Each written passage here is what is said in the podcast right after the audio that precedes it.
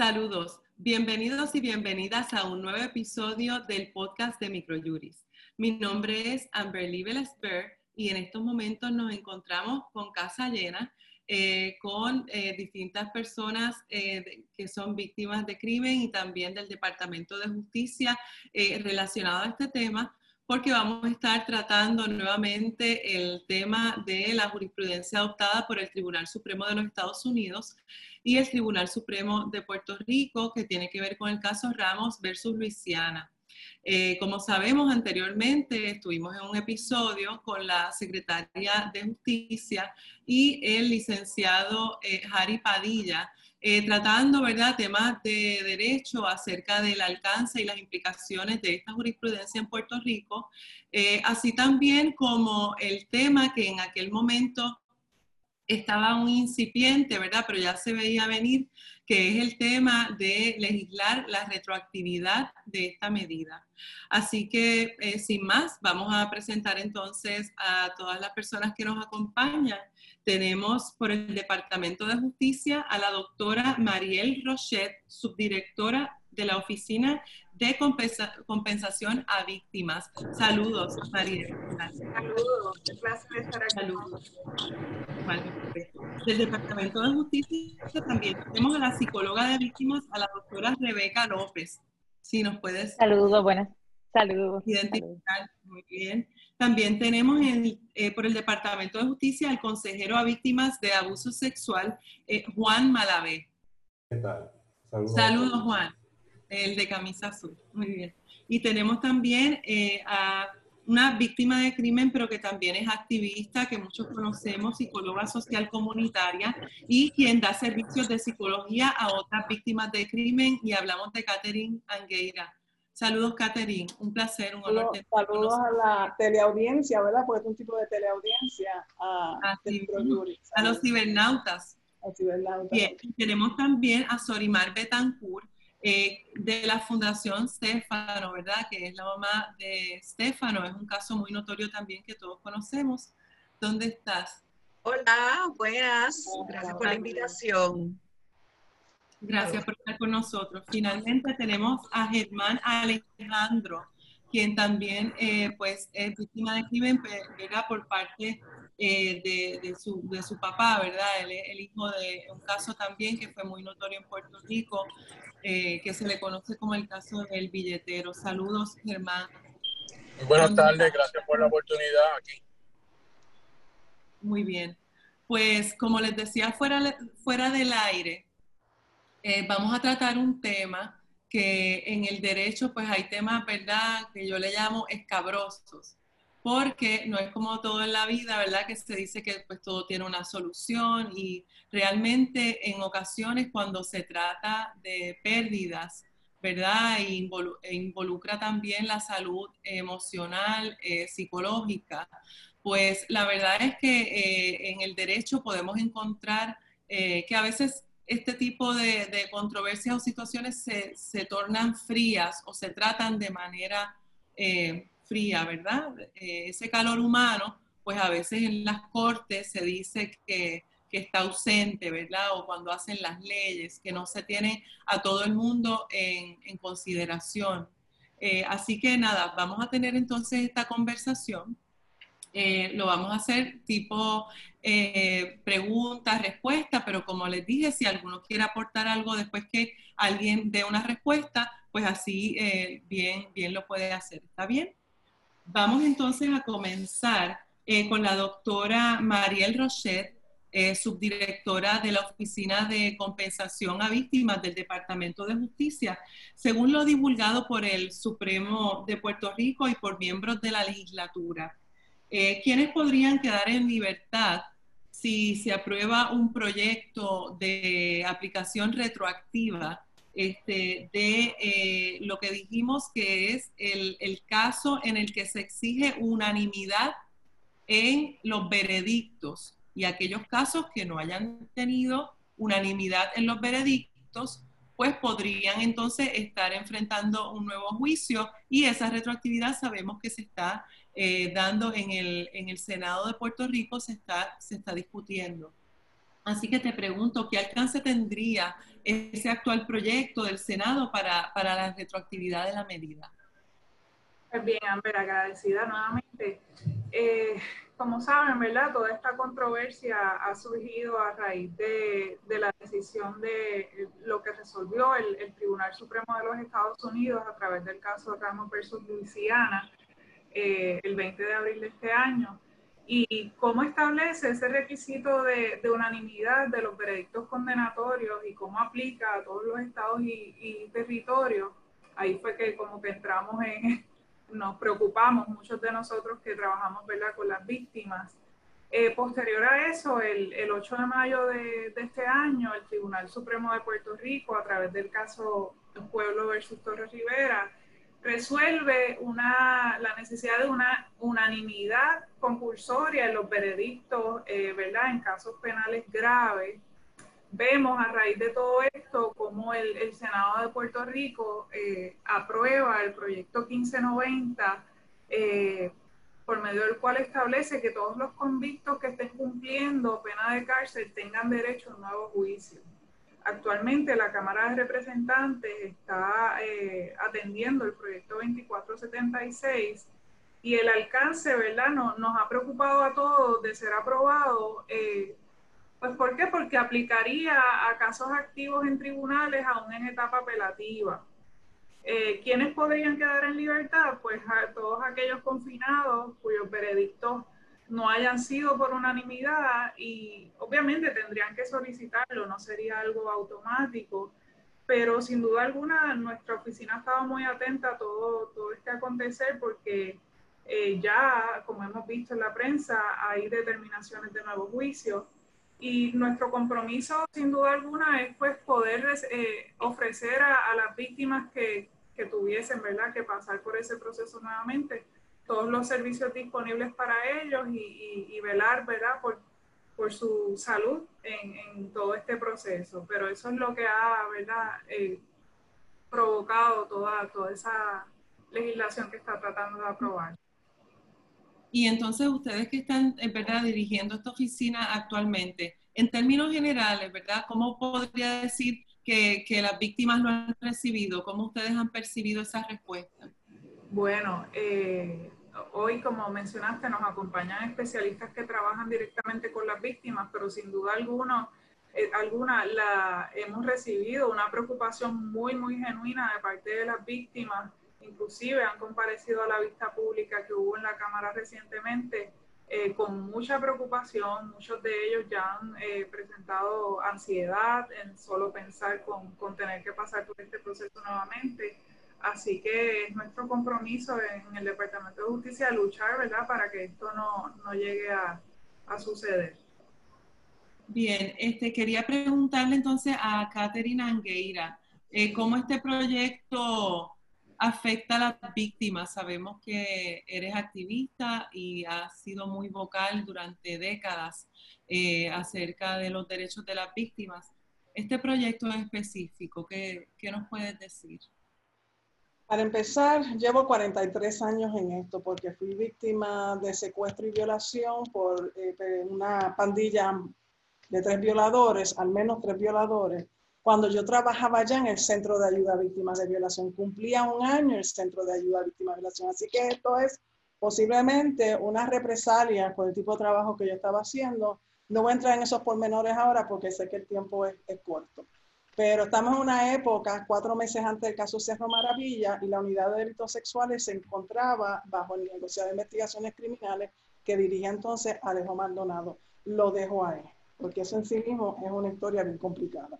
Pero yo entiendo que a raíz de toda esta experiencia que yo viví, yo traduje mi experiencia y la canalicé para pautar política pública. Desde que aprobamos la Carta de Derechos de Víctimas y Testigos, que fui una de las personas que escribimos esa, esa ley junto a la licenciada Rosa Berbairón, y fuimos incorporando en esa Carta de Derechos, previo a que se aprobara, unos derechos que yo sobreviví y me percaté que había que legislar para proteger la voz de las víctimas del crimen para empoderarlas, para poder enfrentar a, los victimarios en el trámite de justicia criminal. Así que varios derechos en esas cartas que lo que pretenden hacer es empoderar para darle mayor credibilidad y fuerza a las víctimas al ir al tribunal. Dicho eso, no me quedé ahí. Yo seguí pautando política pública y legislación para cuando se logre una convicción y después entonces entramos en la etapa de post-sentencia, donde la Carta de Derechos también dice que nos cobija el derecho a mantenernos informada de lo que está pasando con los victimarios dentro de la cárcel y tenemos la capacidad de participar en el trámite cuando se vaya a excarcelar esa persona de forma temprana.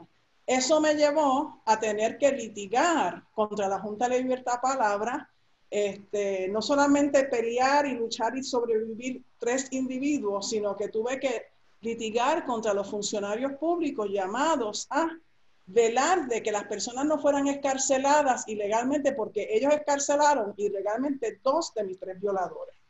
Así que yo quiero que ustedes comprendan el trámite completo porque yo me siento en este momento y pienso que esto es un marronazo para derrumbar todos los derechos que fuimos estableciendo para fortalecer la credibilidad de las víctimas y poder participar de esos juicios y posteriormente en las etapas donde se pretende excarcelar personas sin haber sido rehabilitados y los excarcelan ilegalmente. Así que de repente, todas esas tranquillas que yo logré establecer leyes, estatutos y jurisprudencia y litigar contra nueve integrantes de la Junta de Libertad o Palabra, que eso fue un litigio que duró casi ocho años. Entonces tuve que litigar contra nueve bufetes de abogados yo sola Así que lograr entonces que una gobernadora radicara cargos administrativos para removerlo, eso es cuesta arriba y de repente todo eso se hace sal agua. ¿Por qué se hace sal agua? Porque ahora de un plumazo se le quiere aplicar retroactivamente a personas que todavía están cumpliendo cárcel, a pesar que vino final y firme su sentencia. Así que eso en términos resumidos es una bofetada, es una estocada para ese andamiaje que logramos establecer para que las víctimas se pudieran empoderar, fortalecer, declarar, enfrentar en un juicio al victimario, sus familiares, que eso todo es muy difícil. Entonces, lo traduje en derecho, en estatutos, que les, esto es como acto de represalia, esto es un desquite de parte de la defensa, pretender ahora legislar esto retroactivamente porque derrumba es una demolición de todos esos derechos y la andamiaje que construimos. Eh, psicóloga Rebeca, Rebeca este, ¿qué podría ocurrir en el proceso de revictimización al volver a revivir ¿verdad? un segundo proceso de juicio? Este, eh, porque sabemos que es una de las posibilidades, ¿verdad? Este, van a haber unos casos que van a eh, poder tener un nuevo juicio este, probablemente van a haber otros que no, pero en los que sí, ¿verdad? Como dice Catherine, este, cómo esto va a volver, eh, eh, va a revertir también un principio en, derecho que es la finalidad de los procesos, algo que ya se vio, se adjudicó y de momento no, tenemos que volver casi de cero, ¿verdad? Este, y volver a hacer un nuevo juicio. ¿Cómo, ¿Cómo, usted cree, psicóloga, que podría, que podría ocurrir en ese proceso de revictimización eh, de las víctimas en ¿verdad? un proceso judicial nuevo? Mira, te tengo que decir, yo llevo estudiando el tema de la victimización secundaria desde el 2012. Esto, parte, una de mis investigaciones precisamente fue dirigida al proceso de victimización secundaria cuando la víctima tiene que integrarse al proceso judicial. Eh, investigaciones, ¿verdad?, han apuntado que muchas veces estos procesos son más traumáticos que el mismo evento en sí porque tienen que revivir la historia una y otra vez, una y otra vez en esa interacción con múltiples profesionales, ¿verdad? Dentro de, ese espacio judicial, jurídico. Esto es importante ponerlo en perspectiva porque muchas veces dentro de mi estudio, fue un estudio cualitativo, mis madres decían que ellas lo que querían era que el proceso culminara para tener paz, para ponerse, tener, ¿verdad? Es recuperar su vida, el tiempo perdido, que porque se invierte mucho tiempo en tribunales, en entrevistas, etcétera, paraliza la vida de muchas veces de estas víctimas. Entonces, partiendo de eso, volver a reabrir toda esta herida, ¿verdad? Estamos hablando de que no todo el mundo presenta síntomas de trauma, pero en su mayoría otros sí, ¿verdad?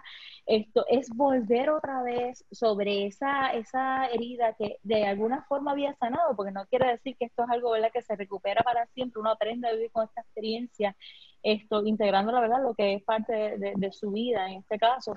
Sin embargo, es volver otra vez a exponerse, a tener que repetir una historia, exponerse nuevamente, ¿verdad? A, ese sentimiento de, desprotección. Yo trabajo en la Oficina de Compensación a Víctimas y Testigos y lo que más predomina es ese sentimiento de indefensión, ese sentimiento, ¿verdad? De, de que voy al sistema buscando una ayuda y de momento siento como si la víctima, la, la verdad, en vez de ser víctima, yo soy la, la culpable de todo este proceso. Esto les hacen sentir así y muchas veces cuando el proceso judicial termina es ese descanso emocional.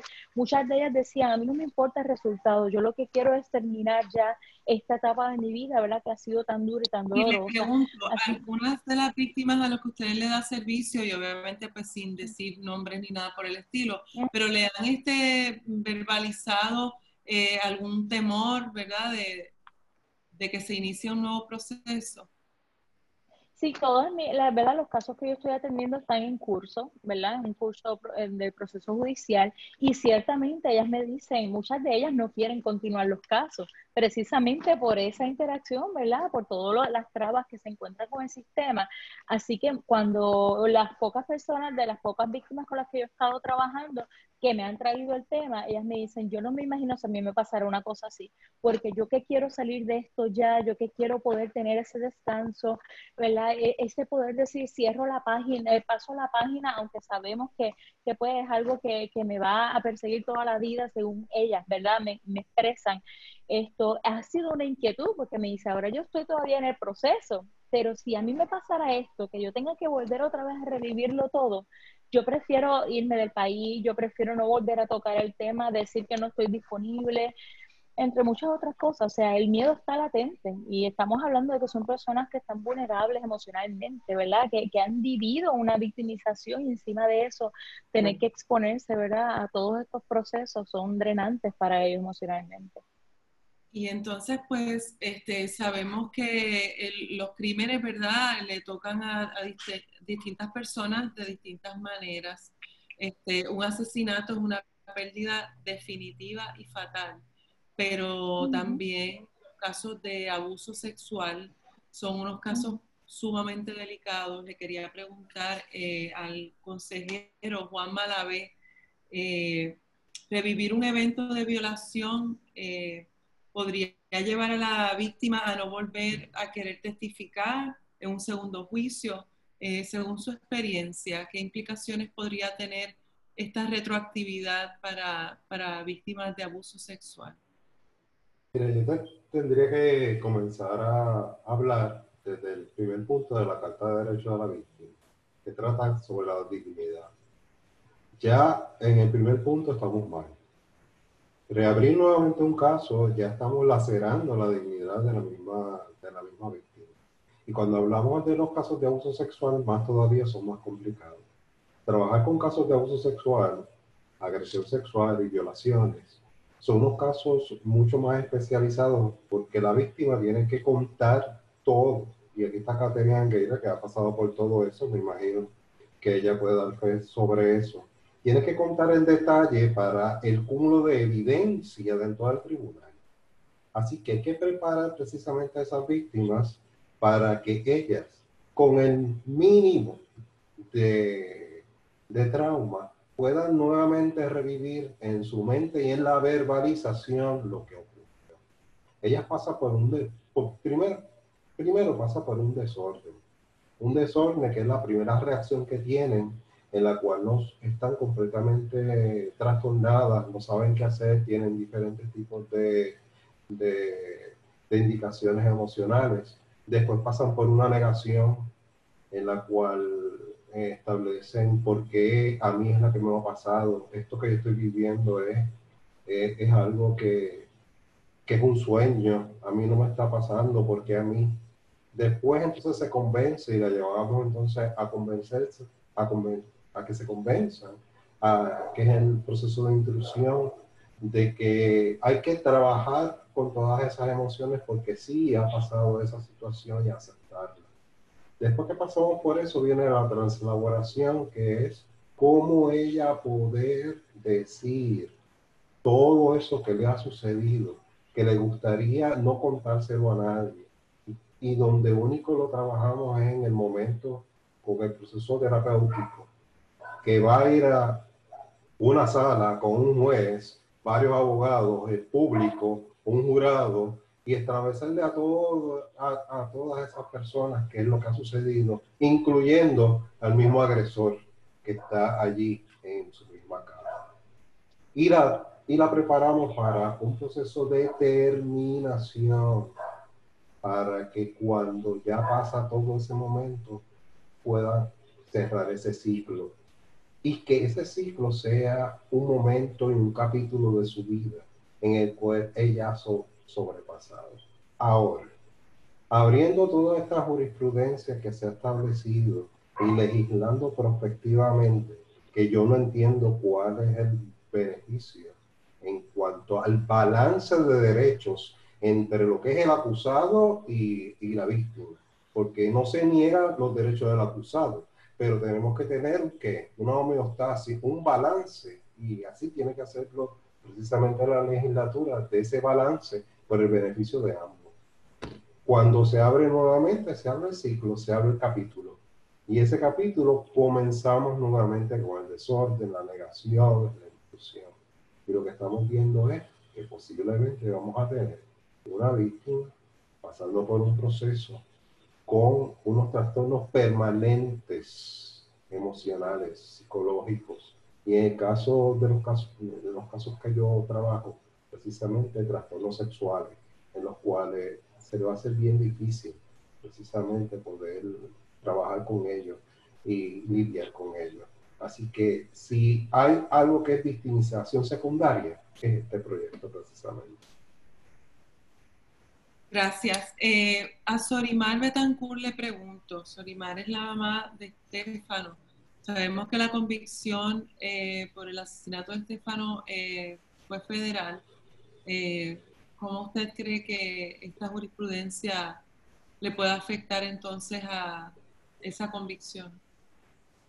En el caso de Estefano, como fue federal, fue 12 a 0.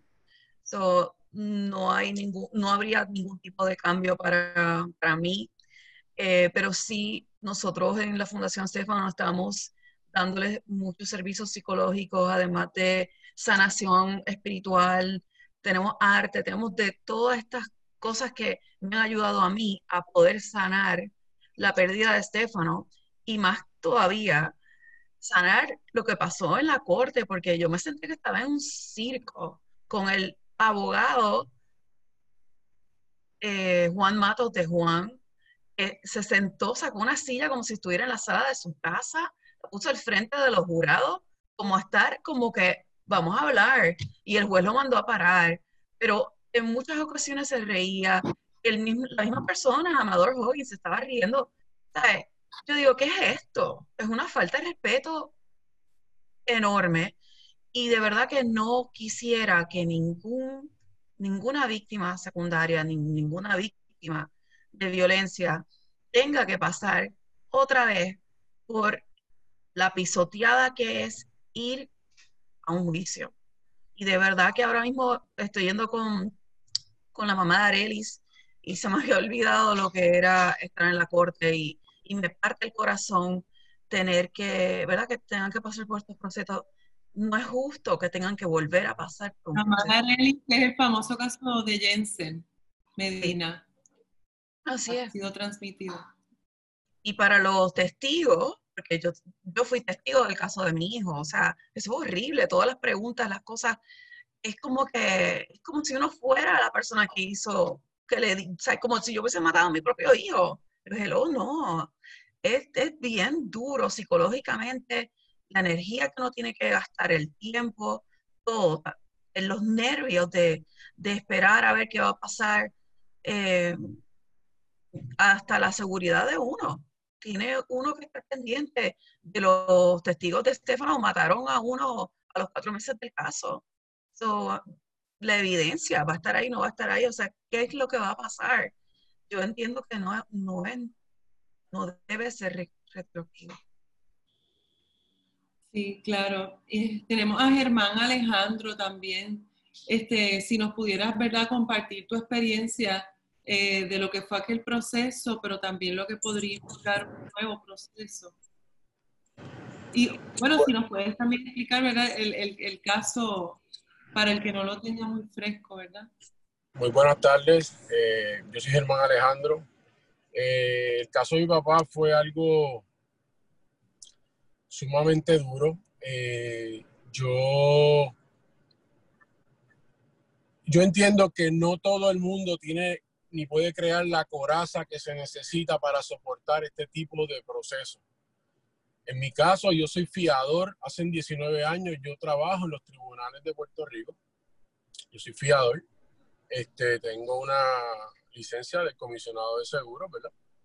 Y, y conozco el proceso y sabía a lo que me estaba ateniendo, sabía todos los riesgos, sabía todo el cansancio que, que, que, que, que, te da este tipo de proceso, porque eso tú llegas y suspenden y así pasa un año en ese, en ese ir y volver y tú sabes, yo gracias a Dios tuve, tenía esa experiencia por mi trabajo y, y me ayudó mucho a poder soportar el proceso judicial que conlleva este tipo de, de, delitos, ¿verdad? El caso de mi padre fue un asalto y lo mataron. Es horrible. Yo tuve, sabiendo los riesgos y todo el proceso, tuve que sacar a toda mi familia fuera del juego. Cogí, estuve de frente. Mi único compromiso fue estar de frente para asegurarme que el proceso corriera como tiene que correr, porque surgen tantos errores en, el, sistema que si de verdad tú no estás al tanto,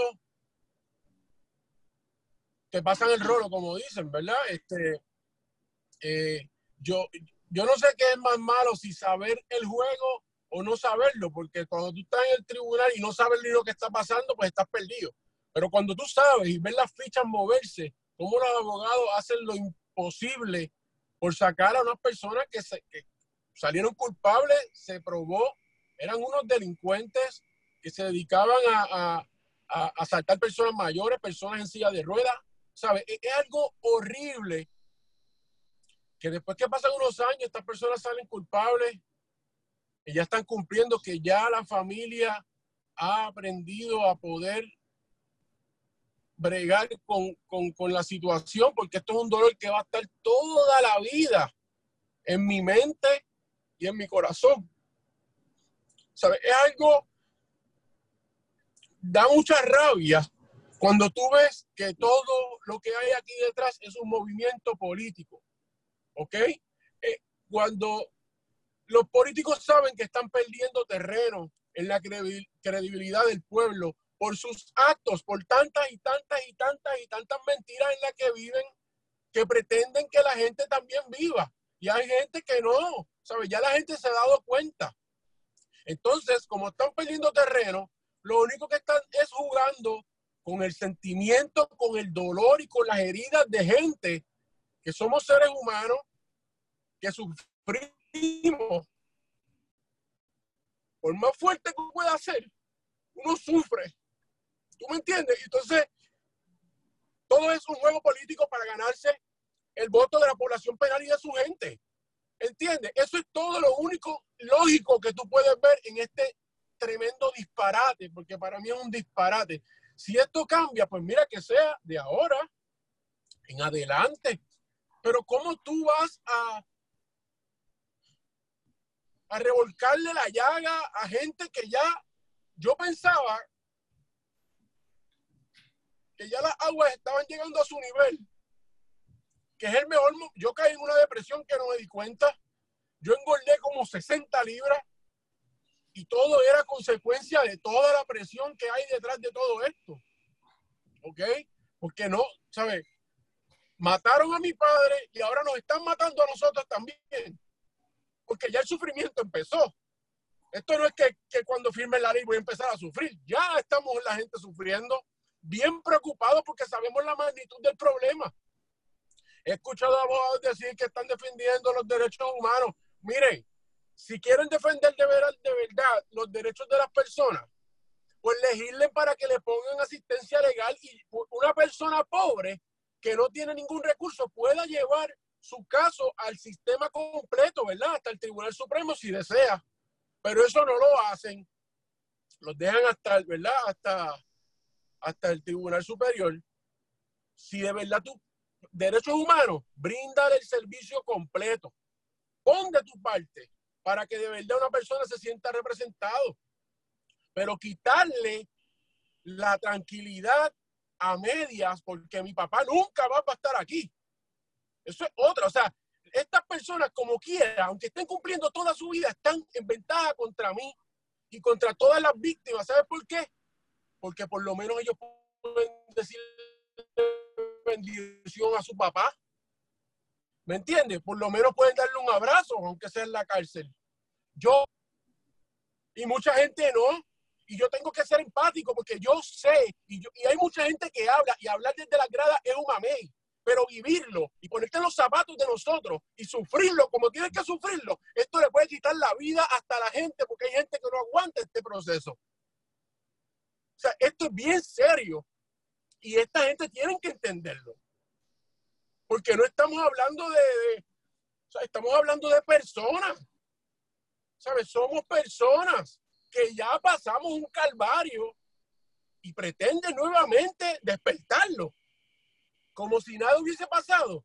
Sí, escuché ahorita a Berlín decir que, eh, que, hay unos derechos, ¿verdad? Y que sí, hay transcripciones y hay, hay eh, voz, no hay problema, pero tú en un proceso judicial no es lo mismo tirarle un papel en la mano a alguien que lo lea versus tú escuchar a una persona que vivió lo que vivió, depende del delito que sea. Eso es algo totalmente, o sea, la balanza se mueve para un solo lado. Y yo estoy casi seguro, por no decir 100%, que muchos casos de esos se van a caer porque no hay las herramientas necesarias para poder hacer el andamiaje nuevamente. ¿Qué va a pasar con todas esas personas que no estén? Ah, le vas a dar un papel y una grabación. Eso no tiene sentido y hay que ser realista. No vengan a tapar el cielo con la mano porque es que no hay manera. ¿Sabe? Es algo totalmente injusto, totalmente insensible y demuestra la maldad que hay detrás de mucha gente, que no le importa el dolor de nadie. Y eso no se puede permitir ni de ahora para adelante ni para atrás. O sea, es algo... No tiene sentido. Solamente una persona con maldad puede pensar de este tipo de manera. Y perdonen que hable así, pero es que te sientes impotente con tanta fuerza que tengo porque solamente en los zapatos de nosotros puedes sentir esto. Y no se lo deseo a nadie. Esto es bien feo, esto es bien horrible. ¿Sabe? Mi hija tenía un año, cumplió un año el día después que mataron a mi papá. Entonces ahora tiene siete y ella va a tener que vivir esto. Es como matar a mi hija también. Es como sumar el cadáver de mi padre, que ya tranquilo está allí no, mano, no, esto no tiene sentido. Y la gente tiene que razonar. Y estos políticos tienen que pensar bien lo que están haciendo, porque están jugando con el dolor de la gente. Y eso es inaceptable en cualquier liga. No hay manera. Nos solidarizamos eh, con tu dolor. La verdad es como tú dices, ¿verdad? Nada va a poder traer a tu papá de vuelta. Este, eres muy valiente eh, y la verdad que te damos, te damos las gracias por compartir esto, esto con nosotros. Realmente eh, lo que decía también Juan Malavé, que eh, tiene que haber como un balance de intereses ahí, también como mencionabas, el derecho de, de los acusados, pero también está la Carta de Derechos de las Víctimas, que por décadas, ¿verdad? Este, Eh, Catherine ha sido también muy vocal para que incluso se eleve a rango constitucional, porque si estamos hablando de rango versus Luisiana y de un derecho constitucional a que los veredictos sean unánimes, pues también a ese mismo rango constitucional eh, se ha querido elevar la Carta de Derechos de las Víctimas. Catherine, ¿qué nos puedes decir de ese proceso y esos derechos principales de esa carta que tú crees que son tan y tan y tan importantes, igual o más importantes que los derechos del acusado para que gocen de un rango constitucional? Eh, bueno, primero mi solidaridad a todas las personas que han perdido a sus seres queridos. Esas personas no tienen voz, están enterrados y su silencio no se está escuchando, que no sea a través de las voces de sus madres, hijos, padres. Así que, ¿verdad? Mi solidaridad con eso. Eh, yo como víctima viví en carne propia el ser violada por tres personas, ¿verdad? Así que mi experiencia es diferente. Y son experiencias distintas y en un momento la violación tenía 99 años de una pena y después se redujo a 15 años en menosprecio a la vivencia. Antes se pensaba que la violación se equiparaba con asesinato y por eso tenían ambos 99 años de, de sentencia, ¿verdad? De posible sentencia. Para contestar la pregunta, tenemos que enmarcar esto, como muy bien dijo Germán. ¿Quién está gobernando a Puerto Rico? Están gobernando a los presos desde las cárceles y tienen tomados de rehén al país completo porque los políticos están negociando con ellos. Si eso es lo que está pasando, vivimos en un estado corrupto y la ciudadanía se tiene que revelar contra esa situación. Cuando hablamos de la Carta de Derechos de Víctimas y Testigos, que la primer derecho es que se respete nuestra dignidad y de ser compasivo. Eso implica entrar en contacto no solamente de cómo le quitan la paz al pueblo de Puerto Rico, sino que estamos tomados de rehén porque los políticos están buscando negociar con los presos su reelección. Y eso es aberrado, es, eso es abominable y eso hay que eliminarlo. Dicho eso, a mí me preocupa que yo llevo muchos años en esto de elevar la Carta de Derechos a nivel constitucional. Eso va a requerir un referéndum para poder enmendar la constitución. Si estos políticos estuvieran comprometidos con esto, ahora mismo radicaban un proyecto de ley para hacer eso y que incluyan esa pregunta con la pregunta de estatus. Eso se puede hacer. Hay estados que llevan más de una pregunta en un referéndum. Pero yo también estoy revisando mi postura con respecto a si no vuelve a leer la Carta de Derecho de la Constitución del Estado Libre Asociado, en el primer renglón existe el derecho que la dignidad del ser humano es inviolable. Así que cuando los abogados y abogadas se montan en tribuna diciendo que nuestros derechos no tienen ese rango constitucional y por tanto es más importante los derechos de los, de los acusados, están errados porque las víctimas ya estamos cobijadas también. Por encima, somos la primera sección de esa Carta de Derechos, que la dignidad es inviolable. Así que yo estoy proponiendo que tenemos que tener cuidado, que entonces ahora se use de excusa un legislador, vamos a elevar la Carta de Derechos y entonces, como es legitimar que no está todavía a nivel de rango constitucional, cuando tenemos que elaborar también una teoría, que en la medida que ya la Carta de Derechos tiene en la sección 1 ese derecho de respeto a la dignidad, después tiene el derecho a la vida y está el derecho a que no se ataque nuestra honra. Todo eso está ya en la Constitución tenemos que también em, ver cómo podemos revisar la Carta de Derechos y empatarla con la Constitución, porque tenemos unos asuntos, unos derechos que ya nos obligan. Eso es bien importante que lo tengamos en cuenta, porque no quiero darle herramientas nuevas a ningún político para entonces los abogados de defensa digan, las víctimas no tienen derecho a nivel de rango constitucional y los acusados sí, porque tienen derecho a un juicio imparcial. Entonces, entonces esa coletilla que ellos les gusta levantar. Dicho eso, cuando uno ve qué es lo que se pretende hacer, yo difiero un poco con el psicólogo Juan Carlos Malavé, porque cuando establecimos el Centro de Ayuda a Víctimas de Violación en el 77, hablábamos de que la reacción a un evento que es anormal es normal. La reacción psicológica que produce que te violenten tu dignidad que te, amenacen de muerte, que te tomen una represalia y te dicen cuando te sueltan, como fue el caso mío, que vamos a volver, porque visitamos a nuestras víctimas nuevamente. Eh, todo eso, las reacciones, no es un desorden psicológico, sino más bien es una crisis. Y la crisis es una reacción normal a una situación que es anormal quiero ¿verdad? que contemplemos como psicólogos que hay que revisar también, porque si no nos tildan que estamos mal de nuestra salud mental, que estamos locas, que estamos locos, y esa carretera es muy fácil tanto ponerse en bandeja de plata a la defensa. Lo otro que quiero dejar saber es que la licenciada o la doctora, eh, ¿quién fue la que habló sobre los eh, María Rocher?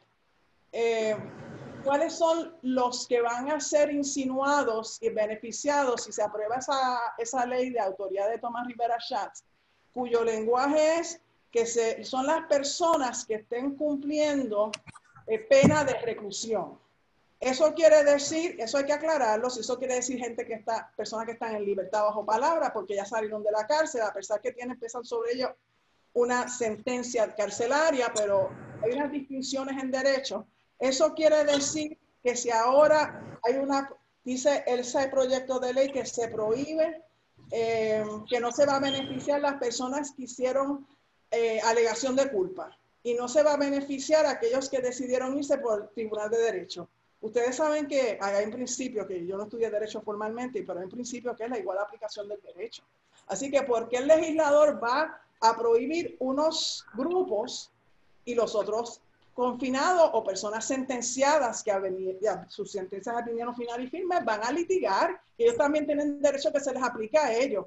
Así que desde esa perspectiva puede ir para atrás el reloj 42 años, como el caso mío, 42 años para atrás, para entonces empezar a ver una prueba que, como dice Germán, no solamente revivir el aspecto psicológico, que cuando uno va a declarar, no va a ser la misma declaración con el mismo impacto que cuando pasó recientemente. Eso uno ha pasado por un proceso psicológico que ha digerido esa experiencia de alguna forma. Así que cuando se abre esa caja de Pandora, no va a tener el mismo impacto que cuando yo tenía 42 años atrás, ¿verdad? Que era mucho más joven. O sea que hay, otra, hay otras proyecciones eh, de la escena que va a impactar de forma distinta. Lo otro es que si aparece esa prueba. ¿Dónde es que está la prueba de los casos de aquella época? ¿Dónde está la prueba forense que yo fui a buscarla en el 95 y no existía? Yo no la encontré en el tribunal. Nadie sabía decirme dónde estaba la prueba forense de un pedazo de papel de inodoro que los violadores me dieron después que me violaron para que yo me limpiara. Ni la vas a encontrar. Prueba médico-legal, ¿verdad? ¿Dónde está esa prueba? Después de 42 años, si es que existe. ¿Verdad? Así que esto no es tan sencillo como decir, vamos a echar el reloj para atrás porque de repente Puerto Rico está siendo gobernado por unos presos que están en la cárcel, porque tienen tomados de rehén no solamente a los políticos y por ende tienen tomados de rehén a las víctimas de, que ellos ya habían victimizado, aquellos que fueron asesinados, se les abre la llaga a toda la familia, quienes vivimos una violación en carne propia. Así que esto es como una represalia por parte de esos confinados contra sus propias víctimas. Esto es un nuevo ataque, esto es una represalia que ellos están tomando porque tienen acceso a los presos, a los políticos que le están respondiendo a ellos. Así que el país ahora mismo está tomado de rehén por parte de los presos que están en la cárcel. Y eso implica que aquí hay que revocar el derecho al sufragio a los presos. Somos de las pocas lugares donde eso se permite. Usualmente cuando tú eres convicto y eres encarcelado, pierdes muchos derechos, entre los cuales está el derecho al sufragio. Ya, esto hay que sopesarlo nuevamente. Y cuando hablamos de la Carta de Derechos de Víctimas y Testigos que se eleve a nivel de rango constitucional, recordemos que ya existen unos derechos a nivel de rango constitucional. No podemos olvidar eso y tenemos que defender nuestros derechos que ya están constituidos en la Carta de Derechos. Eh, esto es bien serio y las personas que los abogados de defensa, que los he escuchado repetidamente por 43 años, pues entonces cuando uno trata de ponerle a ellos, darle el privilegio de que ellos se asomen a cómo nos afectamos, ¿verdad? En nuestra psiqui, en nuestra economía, porque tenemos que mudarnos fuera de Puerto Rico, tenemos que vender todo, tenemos que rehacer nuestra vida en otro sitio buscando protección. O sea, son muchas dimensiones de nuestra vida que se afectan. Y ellos lo que dicen es, como dijo el licenciado Jari Padilla en la vista de, de esta semana pasada, nosotros no venimos a moverle el ánimo del legislador con el calor y el dolor de las víctimas. Nosotros podemos traerlos presos para que ellos le expliquen a los legisladores el sufrimiento de ellos. Es un acto de cinismo garrafal. Así que los abogados, y por ahí muchas columnas de abogados de defensa que dicen que esto no se trata de escuchar el dolor de las víctimas. Y ellos tratan de borrar, aniquilar, invisibilizar, porque les es malo para su defensa que se abra las cicatrices que todos tenemos, ¿verdad? Y que estamos dispuestos a exponerle al país y que el país que no ha sido víctima todavía también vive encerrado en su casa porque todos los días se levanta por la mañana a escuchar que hay tres muertes, usualmente hay tres muertes que se anuncian por la mañana, ¿verdad? Así que el resto de Puerto Rico que todavía no ha sido víctima directa, ni víctima secundaria, ni todos esos nombres que de clasificaciones que tenemos, de quién está más cerca a los hechos, son también víctimas de la violencia en Puerto Rico porque tienen que tomar medidas para vivir encerrados tras las rejas, para no salir por la noche. Hay toda una parafernalia que todo el mundo en Puerto Rico también está sintiendo. Así que sí, hay que discutir si se hace un referéndum. Ahora mismo ese referéndum de estatus, añadiré otra pregunta. Vamos a ver si se añade esa pregunta para elevarlo en el sentido de ampliar porque yo estoy, estoy distinguiendo, ampliar lo que dice la sección 1 de que la dignidad del ser humano es inviolable y ahí mismo ampliar eso para que se entienda que por supuesto que cobija a las víctimas, pero ya ese, ese, ese, ese derecho nos cobija. Gracias, Catherine. Y, vamos ahora a, cerrar también con las propuestas, porque sabemos que en la legislatura pues van a tomar decisiones y lo que sea que se apruebe, pues también tendría que ir a la firma de la gobernadora.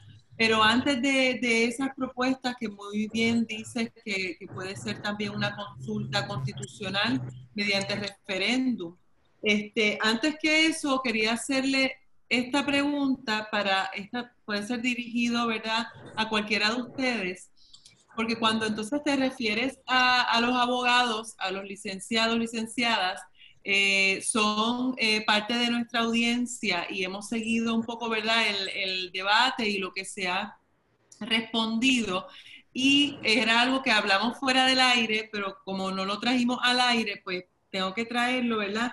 Y es el asunto de que ya las reglas de evidencia proveen en los casos de un segundo juicio, de un nuevo juicio, eh, en los casos en los que los testigos, por ejemplo, no puedan comparecer, eh, ya sea porque murieron, ¿verdad? O la, la, razón que sea, se traiga entonces esas regrabaciones y esas transcripciones del proceso original y entonces sí, para ser disponible esa prueba, para ser aquilatada eh, por un jurado en su momento, en un segundo juicio, ¿verdad? o un nuevo juicio.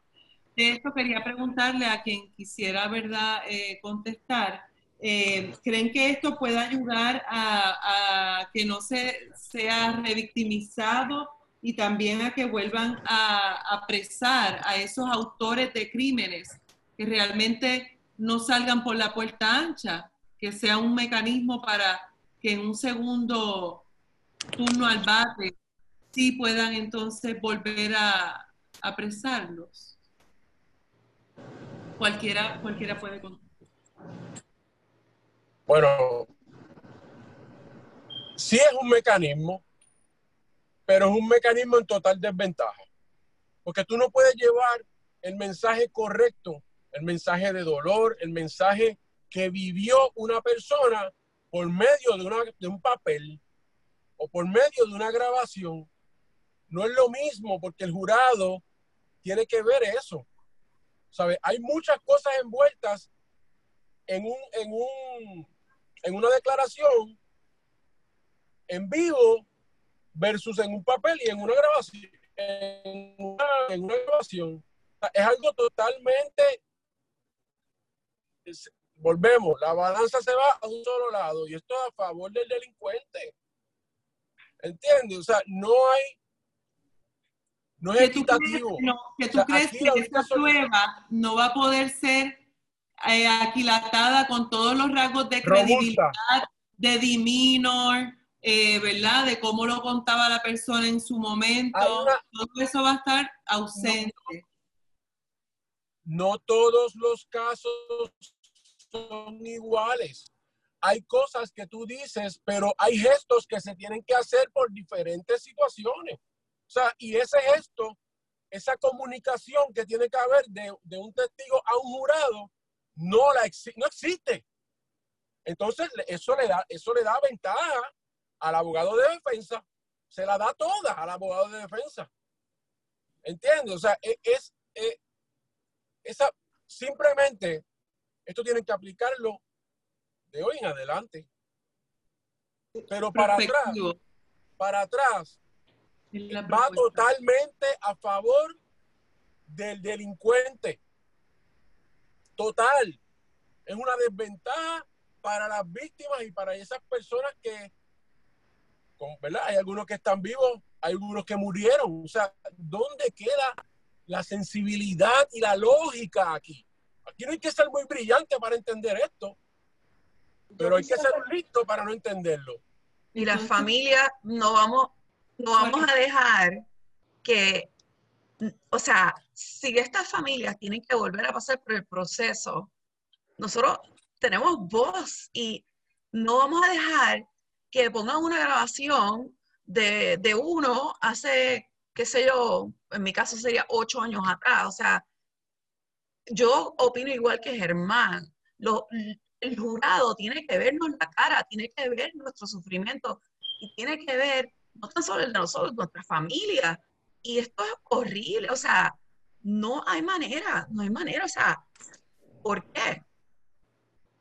Yo creo que... Quiero hacer una pregunta. Yo, yo creo que otra de las cosas, eh, esta regla de procedimiento, eh, la regla de evidencia siempre ha existido esa pero habría un gran problema con el, con el quantum de prueba, porque si es difícil eh, físicamente el testimonio para llegar a más allá de toda duda razonable. Exacto.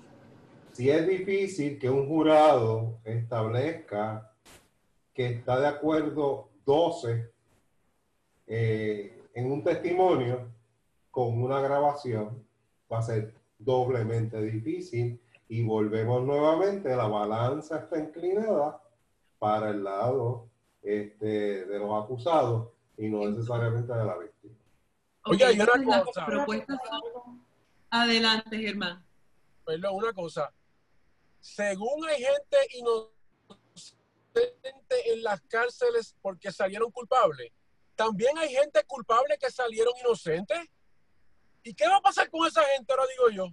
Porque todo siempre es por un lado, pero no piensan en el otro. Hay mucha gente que mete billetes para salir inocente.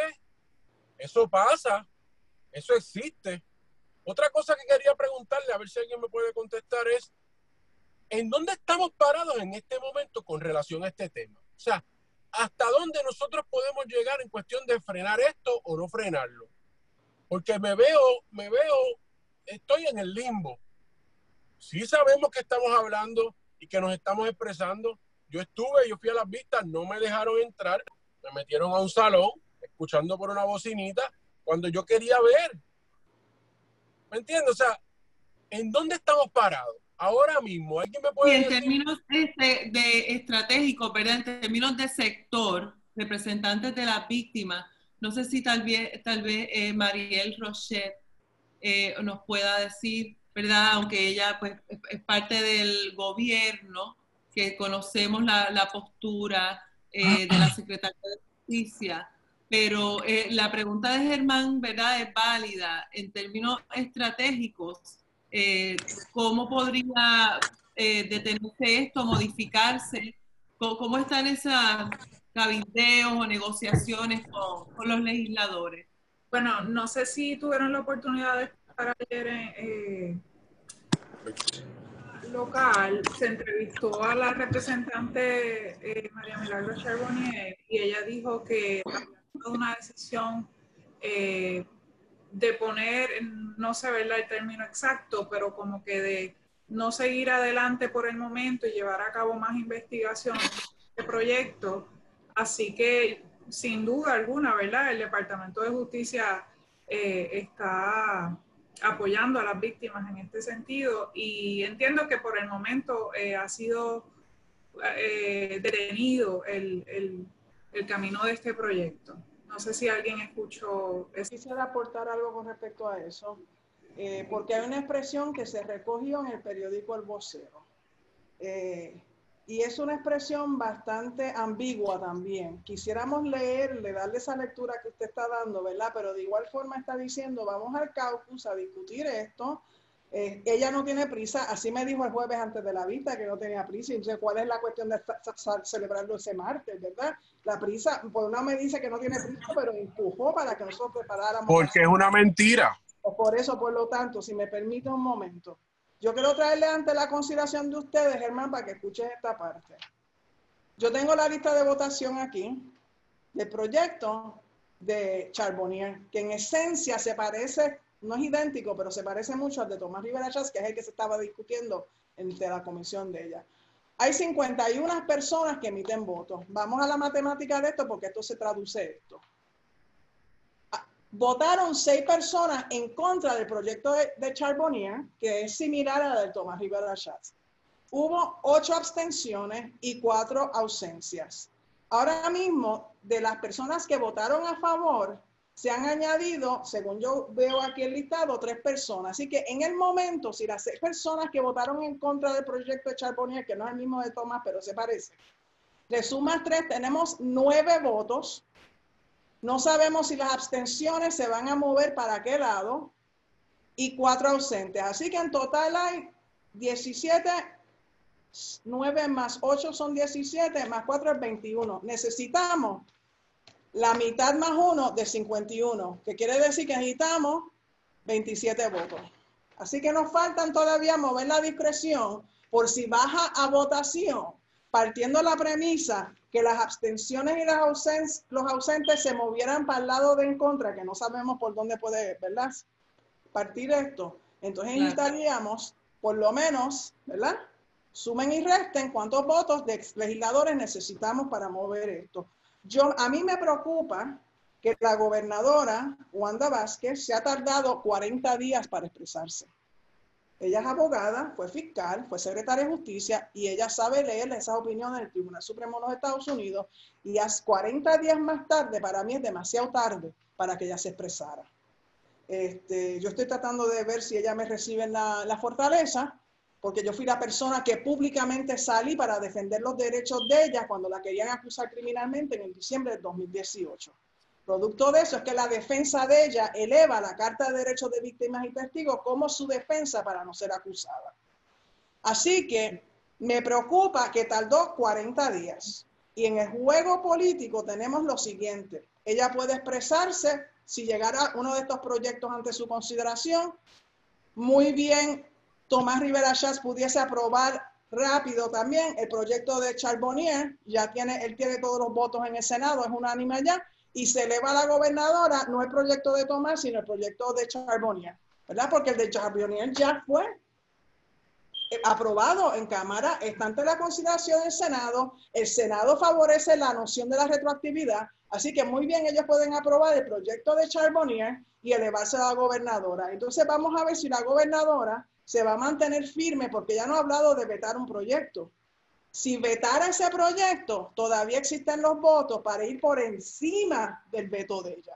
Así que ella muy bien pudiese salvar cara políticamente, que yo fui secretaria, yo fui fiscal, y ella puede estar en negociación con el presidente del Senado, yo tengo que adoptar esta postura, ustedes después si me quieren pasar por encima, me pasan el rolo, ¿verdad? Pero yo Así que estos juegos políticos las víctimas también tenemos que aprender a leerlos correctamente y no permitir que no se, nos engañen con unos lenguajes nebulosos que lo que realmente es para que bajemos la guardia y descansemos para entonces darle la oportunidad que ellos se sigan moviendo en la dirección que se propusieron. No recordemos, tanto en la Cámara como el Senado ya tienen los votos para aprobar la retroactividad. Gracias, Catherine. Eh, si alguien quiere añadir algo, entonces nos estaríamos pidiendo. Por eh, permiso, por eso mismo es la pregunta. O sea que ¿dónde estamos? O sea, tenemos la opción, tenemos la, la podemos frenar esto, o sea, de alguna manera se puede. Ya, ya me contestó que, lo, que lo que explica Catherine precisamente es entonces que tendrían que seguir insistiendo en la legislatura o tocar las puertas a Fortaleza para que entonces eh, sea allí donde se vete y si eso regresara a las cámaras, entonces que, que pudieran contar o no contar con una supermayoría que pueda ir por encima del veto de la gobernadora. Así que esos son eh, distintos escenarios que podrían estar eh, las víctimas de crimen, ¿verdad? Como ustedes pues eh, lidiando con esos escenarios. para nosotros en Microjuris ha sido un honor acompañarles en este debate, en esta conversación. sabemos que ese balance de intereses en las cuestiones jurídicas pues no siempre, ¿verdad?, eh, llegan a una solución en la cual ambas partes eh, pues estén de acuerdo. Eh, por nuestra parte, le queremos dar las gracias, Mariel, Rebeca, Juan, Catherine, Sorimar y Germán. le quiero dar las gracias por su tiempo y ya veremos entonces cómo todo esto se sigue desdoblando en el trámite legislativo y también probablemente si algo se aprueba que vaya rumbo a Fortaleza. Eh, muchas gracias y a ustedes los cibernautas, manténganse conectados con nosotros en las redes sociales y hasta la próxima. Muchas gracias. Gracias por la oportunidad.